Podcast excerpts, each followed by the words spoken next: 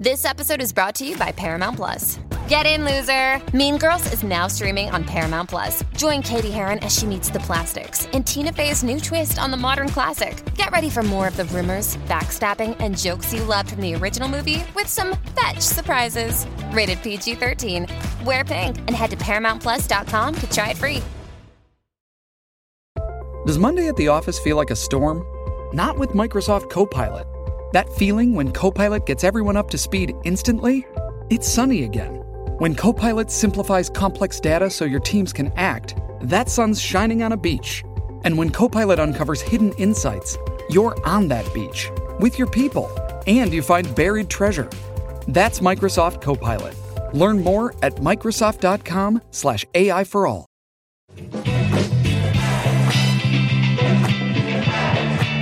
Live from the Academy Museum of Motion Pictures in Los Angeles.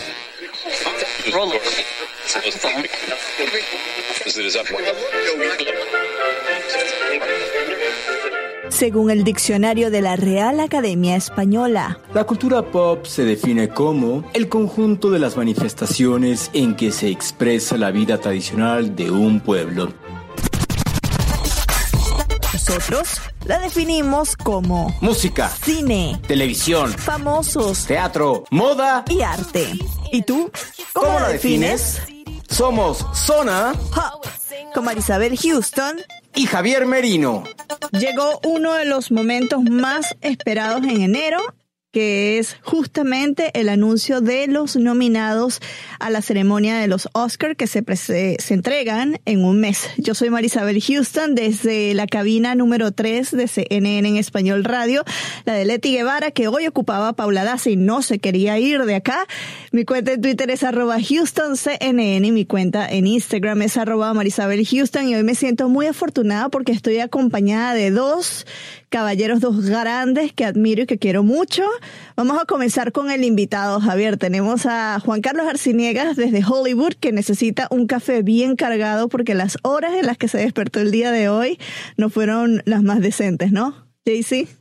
Muy buenas tardes, días. Bueno, a la hora que ustedes estén escuchando, escuchando, perdón, este podcast, ya estoy bien enredada la lengua. Javier Merino, Marisabel Houston, ¿cómo están? Aquí, pues, es la madrugada del año, porque sí, tuve que levantarme a las tres y pico de la mañana para llegar aquí a las cuatro antes de empezar con café y hacer un poco de pronósticos y comentarios previos a las nominaciones y ya con ustedes eh, analizándolas un poco más, masticando mejor la información.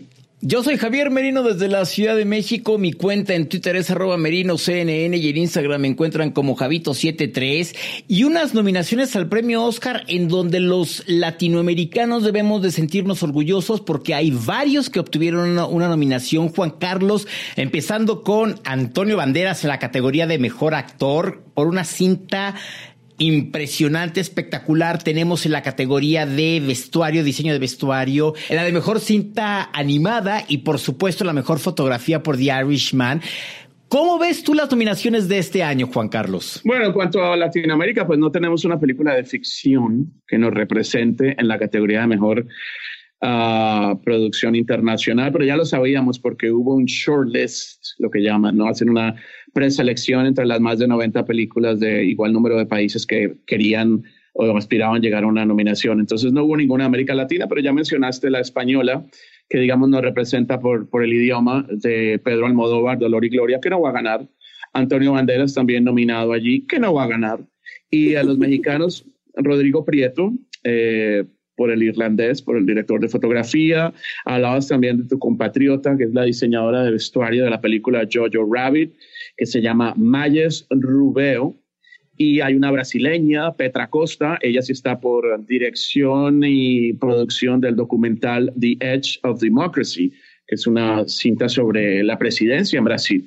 Entonces, digamos que sí hay um, caras eh, latinoamericanas y, bueno, hispanos, con en el caso de Pedro Almodóvar uh, y Antonio Banderas. Um, pero sí, da, da lástima porque yo pensaba, por ejemplo, que una película que tenía grandes opciones de llegar a las nominaciones en película internacional era Monos de Colombia, la misma Camarista de México, Retablo de Perú, etcétera. Ah, pues ahí tendremos que contentarnos con lo que tenemos hasta el momento. Juan Carlos, eh, segundo año consecutivo en el que Netflix pues parece dominar las categorías eh, y esta es la primera vez que esta compañía de streaming eh, como que domina las principales, ¿no? Que, que tiene todas las nominaciones en las principales. ¿Qué se comenta ya en Hollywood? Porque pues sabíamos el año pasado toda esta polémica que había y lo que dijeron algunos directores y algunos miembros de la academia con respecto a Netflix y, mm, la, gran campaña que, por ejemplo, hizo Cuarón para que la cinta, este Roma, se expusiese en varias salas de cine, algo contrario que con Irishman no ocurrió, que pidieron que se expusiera en salas de cine y le dijeron, no, puede ser Scorsese, pero no, o sea, nada más va en streaming. Mira, lo, lo que pasa es que sí, es, es un tema importante porque, como dices tú, ¿no? Está nominando en la nominación, está dominando en las nominaciones, perdón, y ocurrió ya en el Globo de Oro. En las categorías de televisión tuvieron 17 nominaciones, siendo el mayor número para una compañía. Ah, y en este caso la plataforma de Netflix, y en uh, cine igual tuvieron 17, 17 y 17. Fueron 34 en, en total. En total, ¿y qué pasó al final? Que en cine no se llevaron nada, se llevaron un par en, en televisión. Eh, la gran apuesta de ellos era Irishman o el irlandés para ganar en el Globo de Oro y se, y se quedaron con las manos vacías. Esa producción no ganó absolutamente nada. Es un castigo que le está haciendo la, la industria Hollywood a Netflix por no ser un estudio tradicional, por no respetar esa ventana de exhibición que deben ser 90 días uh, para una película. Eh, Irishman sí se vio en salas de cine, pero en, salas mm. pero en muy pocas salas de cine. Yo la vi en, la, en una de las salas de la Cinemateca de, de Hollywood. Y, pero era difícil encontrarla, ¿no? O sea, no, no era, solo estuvo como tres, cuatro semanas.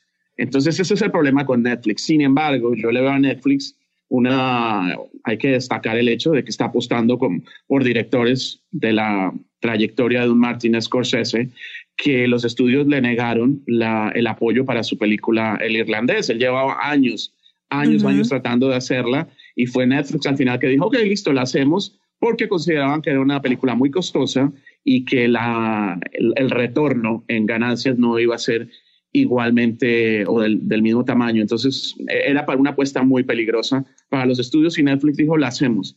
Vamos a ver qué pasa en el Oscar, ¿no? Si llega a, a, salir nuevamente con las manos vacías, pues se podría pensar que hay un, que, que hay como un recelo aún frente a Netflix con respecto a los grandes estudios tradicionales. Y si llega a ganar muchos premios Oscar, pues ya es su entrada oficial. Y con Roma, como dices tú, no le metieron muchísimos millones de dólares esa campaña. Yo creo que es la campaña más cara que han tenido hasta el momento para el Oscar y, bueno, no ganaron mejor película, que en mi opinión la merecía, pero no, no fue el caso. Entremos a lo que queremos. ¿Cuál va a ganar mejor película desde el punto de vista del ojo crítico de Juan Carlos Arciniegas? Ford vs. Ferrari, The Irishman, Jojo Rabbit, Joker, Little Women, Once Upon a Time in Hollywood, Marriage Story, Parasite o 1917. ¿Cuál y por qué, Juan Carlos? ¿Cuál y por qué? Bueno. Te cuento que entre mis películas favoritas del año siempre hago el conteo de, de, Ojo Crítico, el top 10. Y, yo sé cuál es. Y, este año la número uno, que la publiqué el 31 de octubre, fue 1917. Es una película... You have a brother in the second battalion. Yes, sir. Is he alive? And with your help, I'd like to keep it that way. But they're walking into a trap. Que hasta ese momento nadie estaba hablando de ella. ¿Por qué? porque apareció muy, muy tarde en la campaña, Javier. Estuvo, digamos que fue la que más se tomó en, estrenarse, en proyectarse a la prensa, a la prensa extranjera que decía el Globo de Oro, a los miembros de la academia, y la gente no estaba hablando de ella porque no había nada que decir de ella, más que tenía un gran mérito que era hacernos creer que es una sola toma a lo largo de la película, que no lo es, hay un truco, trucos de edición, pero sí pareciera. A mí me, cuando la vi, yo tenía como favorita del año Waves, que no apareció para nada en el Oscar, pero al ver 1917, pues sí me sorprendió mucho y me conmovió además, porque no solamente es la, su virtuosidad técnica, sino también si te hace sentir o no, y por eso escojo yo esas películas, no para predecir el Oscar. Entonces, yo quisiera que ganara 1917, que fue la gran sorpresa del Globo de Oro, nuevamente nadie daba mucho por ella, y ganó mejor dirección y mejor película de género drama. Ah, se puede repetir en el Oscar, quizás sí. Uh, una que yo creo que está muy cerca eh, y, que de, y de ser otra gran sorpresa y grata para mí, porque también la tengo en mi top 10, es Joker. Arthur, I have some bad news for you.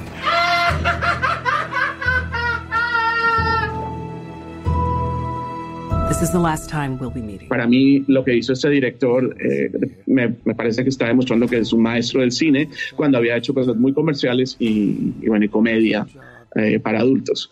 Um, y bueno, está Irishman. Hello. Hey, my friend. I got that kid I was talking to you about here. I'm going to put him on the phone and let you talk to him, okay? Como les digo, es la gran apuesta de Netflix. A mí, mm, pues me parece que es una película de Scorsese bien hecha, pero no me sorprendió. ¿Tú la acabaste de ver? ¿Terminaste de ver toda The Irishman? Sí. Claro, y no me, ni, ni me paré al baño, la vi en, en, cine, porque hay que verla en cine, en la vi en la cinemateca.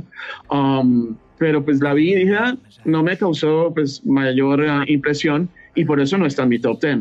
Y que puede ganar también si la academia se va por el hecho del amor y respeto que le tiene a Scorsese, pero también está lo otro que les digo, que está jugando en su contra el hecho de que sea de Netflix, esté respaldada por Netflix y no por un estudio tradicional. Uh -huh. Eh, con la categoría, otra de las categorías principales, aquí nada más vamos a mencionar tres, que es la que ya mencionó Javier, la de actor principal, eh, Antonio Banderas, ya lo comentábamos, Leonardo DiCaprio, que no creo que se lo gane, Adam Driver, que es un excelente actor, pero tampoco creo que se lo gane Joaquín Phoenix, que sí creo que se lo va a ganar, y Jonathan Price. Eh, ¿Cómo ves la categoría? Además de que, pues ya todos sabemos, o todos nos imaginamos, nos queremos imaginar que esa actuación, eh, pulcra y tan emocional que hizo Joaquín es el que lo va a llevar a, a, ganar esta categoría. Joaquín es uno de los mejores actores que tiene esta ciudad.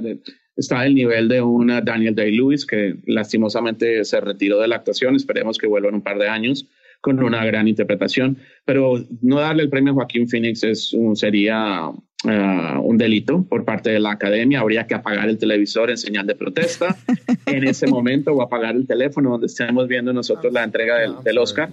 It's just, you know, it's been a rough few weeks, Murray. Ever since I killed those three Wall Street guys.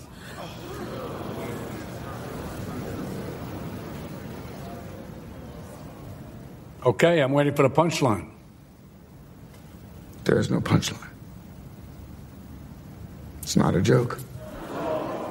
Um, y como dices tú, ¿no? Hay, hay, hay muy buenas actuaciones. Eh, Adam Driver también es uno de los, fíjate, es uno de los más fuertes. You always made me aware of what I was doing wrong, how I was falling short. Life with you was joyless. Pero yo creo que eso es de Joaquín, nadie se lo quita. Leonardo DiCaprio ganó hace poco el Oscar. Um, finalmente. Y lo hacen finalmente. Y yo lo decía, decía, el día que deje de trabajar con Scorsese, se va a ganar un Oscar y, y lo hizo por, por Revenant por Alejandro González Iñárritu, que le permitió ese, ese Oscar. Y ahora está trabajando bajo las órdenes de Tarantino. Podría ser él. Antonio Banderas, creo que ya la nominación es su máximo premio.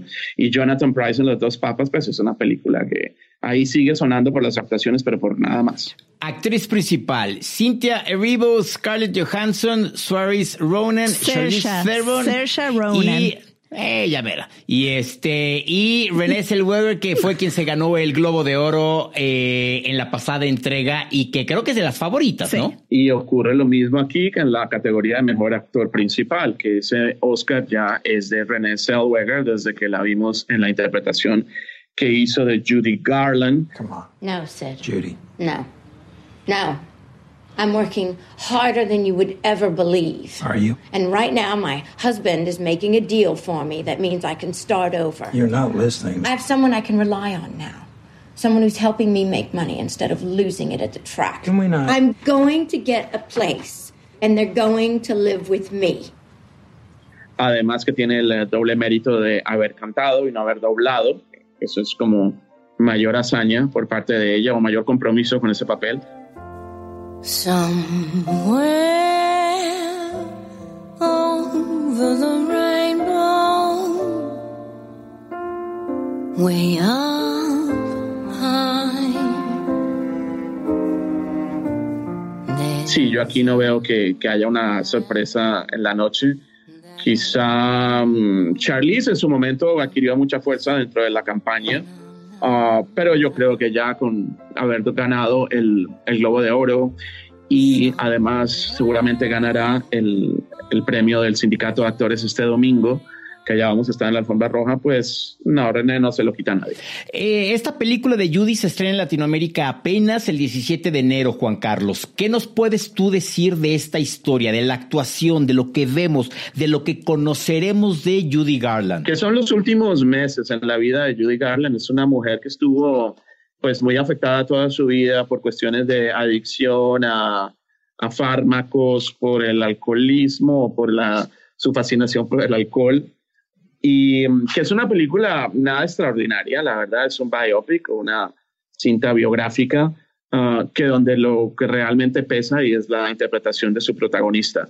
Um, no, no nos perdemos de nada si la vemos como una cinta y, y no está nominada a Mejor Película del Año, por, por, lo mismo que digo yo, es, ahí lo único que pesa realmente es uh, René Zellweger y, y sí hay que verlas por ella, pero no realmente porque sea una muy buena película. Juan Carlos, seguimos viendo que el tema de mujeres en nominaciones es un poco complicado, aunque se dice que, que este año pues hubo eh, un, una buena cantidad de mujeres en representación, pero seguimos viendo que en la categoría de mejor director ahí está una un gran pendiente para, eh, para las mujeres del gremio y este año no incluyó ninguna mujer. Mucha gente decía que Greta Gerwig, eh, o como se pronuncie, iba a ser nominada por Little Women, pero al final vimos que, que no ocurrió. ¿Tú qué has leído de las reacciones en redes sociales con respecto a esto? ¿Se ha comentado algo? Aquí se ha hecho mucho ruido con eso y la verdad, eh, no sé si me voy a ganar enemigos, pero yo digo una cosa, es que tenemos que darle el Oscar por cuota a las personas, uh, por uh, sexo, o realmente por méritos. La película Little Women o Mujercitas, dirigida por Greta Gerwig, que, por, que por cierto está nominada por mejor guion, adaptación de guion, um, pues no es nada extraordinario tampoco. Entonces hay, hay que meter a alguien que sea mujer o que sea una minoría, que sea una persona de raza negra, simplemente porque tiene que estar representado. No, yo creo que es, son méritos. Este no es el año de ella como directora. Uh, me parece que no, no, no, no, tiene las condiciones para estar en ese grupo. Y la, verdad, claro, es cierto que las mujeres tienen um, menos apoyo, eh, menos espacio en, en, lo que es la industria de Hollywood. Se lo están ganando lentamente y eso está mal. Eso debió ser, eh, debe haber una paridad pues desde un inicio. Eh, dice la academia que este año es histórico, tienen una cifra récord de, de nominaciones para mujeres, 62 en total. Sin embargo, si hacemos las cuentas en general, siguen siendo un solo tercio si se compara con, con los hombres, ¿no? Entonces todavía estamos un poco rezagados, pero al mismo tiempo, um, repito, ¿no? no hay que dar una nominación simplemente porque está llenando una cuota. Si bien es cierto uh -huh. que, como te digo yo, las mujeres no cuentan con el apoyo y muchas veces estas grandes películas de grandes presupuestos, pues los que tienen la voz y voto en Hollywood, los, los los que los productores, los que ponen el dinero, dicen, bueno, no, hagámosla con un hombre. Eso sí puede ocurrir y eso está mal. Pero en esta ocasión no, yo no voy a protestar. Hay una, una nominación que sí se destaca y que la, los medios no hablan de ella, que es la eh, compositora de la banda sonora de Joker, que es una, eh, una un músico island, de Islandia. Y ella, uh -huh. por ejemplo, yo creo que sí hay que destacarla, pero de nuevo nos quedamos a mejor dirección porque son las caras que la gente reconoce más rápido. Entonces, celebremos eso, enfoquémonos en eso. Es la única mujer en ese grupo. Además, es la novena mujer en la historia del Oscar que está nominada por banda sonora. Entonces, eh, nada, aplaudamos eso y ojalá surjan más mujeres como ella que demuestren uh, a los... Esta es una película grande, Joker, ¿no? Esta no es pequeña. Uh -huh. Entonces, digamos que Warner Brothers creyó en ella. El director seguramente quería trabajar con ella. Así que me parece bien. Y, y además en una, eh, en una categoría o, o, musicalmente hablando, todo esto de directores de orquesta, porque esto es al, a lo que se dirigen o a lo que se, este, eh, lo que hacen para vivir es, es algo que está nominado, dominado también por, en su mayoría, hombres, ¿no? Correcto. Entonces es súper importante. Las sorpresas que hubo este año y que todo el mundo, a ver, explícame por qué todo el mundo se asombró que Jennifer López no estuviera nominada. ¿Por qué Aquafina tampoco nominada y Lupita Nyong'o, entre otras? ¿Por qué Jennifer López es la mayor sorpresa de no haber estado nominada? De nuevo, porque Jennifer López es una cara que el mundo reconoce eh, y a la gente le fascinó su entrada en esa película Hustlers donde hace el primer número de bailes con un tubo, pero yo decía, la categoría no es mejor baile en el tubo, es mejor actuación femenina de reparto. Jennifer López no está haciendo nada diferente a lo que hace en un show de Las Vegas, que es moverse espectacularmente sobre el escenario. Aquí no canta porque no es cantante, es bailarina exótica o stripper. Um, no, a mí no es nada extraordinario, más que haber tomado, y es bailarina además, ¿no? entonces tiene esa ventaja, eh, que tiene el ritmo y además es New York, entonces tiene el ritmo de la sangre, pues no hace nada extraordinario más que aprender a bajar y subir por el tubo. ¿Por qué la gente está sorprendida? es por lo que yo te digo, yo creo que la gente la quiere mucho, la, la reconoce inmediatamente, es una gran estrella en Hollywood, pese a que como actriz, pues su, su carrera se ha reducido en su mayoría a comedias, donde no le exige nada como actriz. Ya había hecho Out of Sight con Steven Soderbergh, lo hizo muy bien, pero eso, fue mucho, mucho, mucho tiempo. Otro papel que la lanzó a la fama fue el, de Selena, eh, por eso estuvo nominado al Globo de Oro este año también, pero no, al Oscar a mí me parecía que, que no tenía los méritos para ello. Y hablas de Aquafina, sí, Aquafina es como una, de nuevo, ella hubiese hecho historia si estuviera nominada a Mejor Actriz Principal por la cinta de Farewell, pero estuvo completamente ignorada. En ese sentido, la gente también está muy molesta de que esa cinta no haya quedado entre las, en la categoría de mejor producción del año.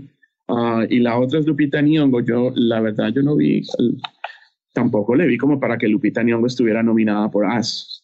No, eso es un papel de terror. Entonces nominemos a todas las que han hecho terror. No sé, no, no, me pareció nada extraordinario. Y con Tyrant, que estaba, que mucha gente decía, bueno, por su interpretación de Elton John, ¿tú lo veías allí o no? Te voy a confesar algo, yo no he visto esa película. ¡Ah! Tan, tan, la tengo y la tengo de hecho en el carro. Tengo ese DVD ahí por ahí guardado en el automóvil. Um, a, mí sí me gustó porque es muy musical y ya tú sabes, a mí que me encanta la música. Yo no soy de musicales, pero, pero yo pregunté, hice la pregunta, ¿es mejor o peor que Bohemian Rhapsody el año pasado. Y todo el mundo ha dicho que es mejor. Entonces, si no le ha visto es por pereza, porque no he querido hacer la tarea. Ah, pero bueno, ese sí que hizo campaña, ese muchacho. Sí, ese sí. Y, no, y, no lo disimulaba. Él se quería ganar una nominación. Bueno, se ganó el Globo de Oro, ese es su, su premio, pero, pero estaba loco por, por ser nominado. Voy a verla y ya te contaré, pero me han dado buenas, me han hecho buenos comentarios de ella.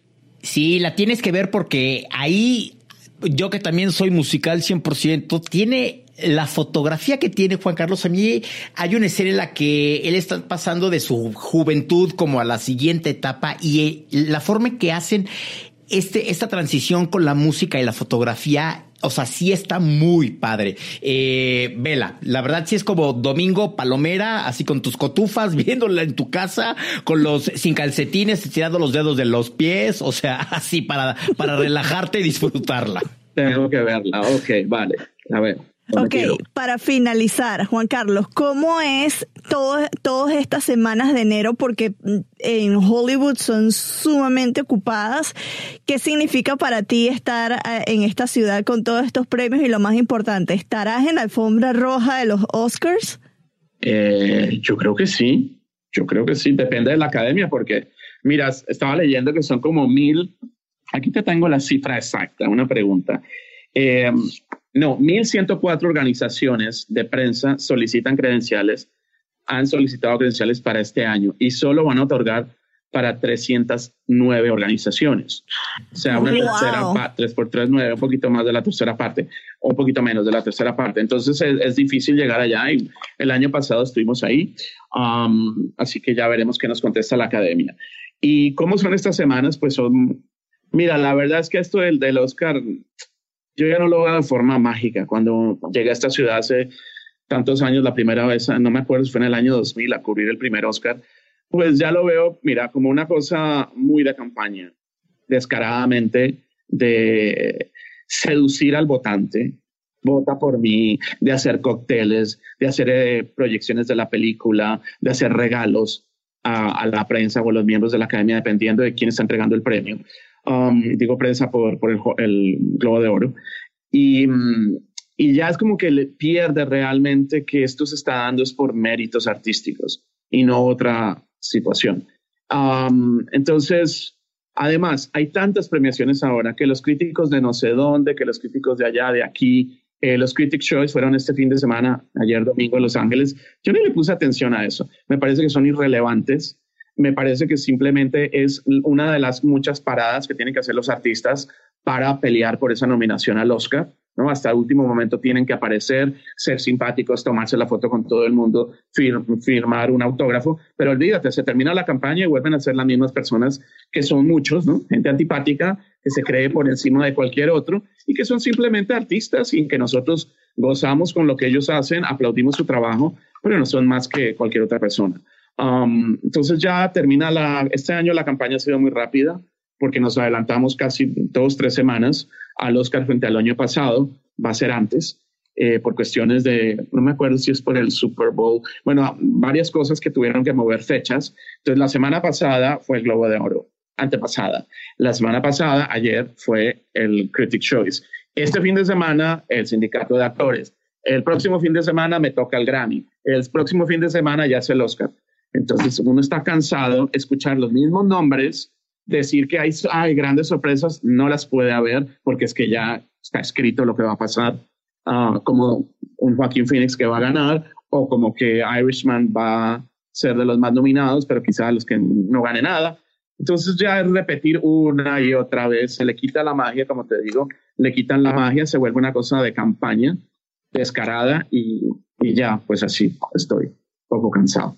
Yo no quiero imaginarme el guardarropa de Juan Carlos Arciniegas desde empezar desde noviembre a ver qué se va a poner para cada una de las alfombras. ¿Qué vamos a ver de ti en la alfombra roja del Oscar? ¿O todavía no sabes? Mira, yo voy a seguir el ejemplo de Joaquín Phoenix este año, que dijo, no voy a cambiar de vestuario, voy a, voy a ponerme el mismo smoking o toxido o, o traje en todas las premiaciones donde seguramente va a ganar. Empezó con el Globo de Oro es un traje de vegano, es decir, que no, no hay cuero, no hay eh, eh, ningún tipo de material animal, que se lo diseñó, que por cierto está normalito y no tiene nada espectacular, eh, Stella McCartney. Entonces yo hice lo mismo. Para Globo de Oro me puse lo mismo el año pasado, pero me di cuenta que no me quedaba. Entonces sufrí mucho.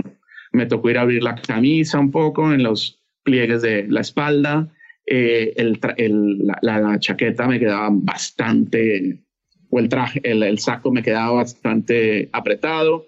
Vamos a ver qué me pongo para el, me imagino que el, negro de toda la vida, para el sindicato de actores y para el Oscar el azul del año pasado y antepasado. Es que además es carísimo. Yo, yo, no tengo presupuesto para vestuario, señor. Juan Carlos, ¿cuáles son tus redes sociales en donde te podemos seguir para que nos des todo lo que estés viendo en todas las alfombras rojas y por supuesto todas tus críticas? Mira, en Instagram estoy poniendo mucha información de alfombra roja. Eh, me encuentran bajo Ojo Crítico en Instagram y en Twitter eh, para más noticias arroba Juan Carlos CNN. Juan Carlos CNN. Y bueno, estoy en Facebook, pero no uso mucho el Facebook, entonces todo lo que posteo en, o trato que todo lo que posteo en Instagram se vaya para Facebook, pero ahí también estamos. Yo soy Javier Merino desde la Ciudad de México y en toda Latinoamérica la ceremonia del Oscar se va a ver a través de la señal hermana de CNN, TNT y TNT Series en idioma original o en doblaje, dependiendo qué quieras ver tú, a las 8 de la noche hora local, pero te recomendamos que siempre te asesores de ver a qué hora. Recuerda, TNT con doblaje y TNT series en idioma original. Desafortunadamente Houston no se puede despedir de ustedes porque se le metió la Katy Perry ahí. A mí se me hace que esta Letty le puso alguna maldición, pero también síguela en sus redes sociales Houston CNN en Twitter y Marisabel en Marisabel Houston también en Instagram. Yo soy Javier Merino. Gracias Juan Carlos Arciniegas, nuestro querido ojo crítico y pues ya nos estarás dando tus puntos de vista una vez que pase la ceremonia para ver si estás o no de acuerdo. ¿Te late? Me late, gracias a todos, uh, saludos y un abrazo para toda la audiencia de ustedes. Gracias, nos estamos escuchando en un próximo episodio de Zona Pop. Recuerda que nos puedes escuchar en cualquier plataforma de podcast como iHeartRadio, Google Podcast, Spotify y meterte en nuestra página web www.cnne.com Zona Pop. Gracias y a nombre de Houston, adiós.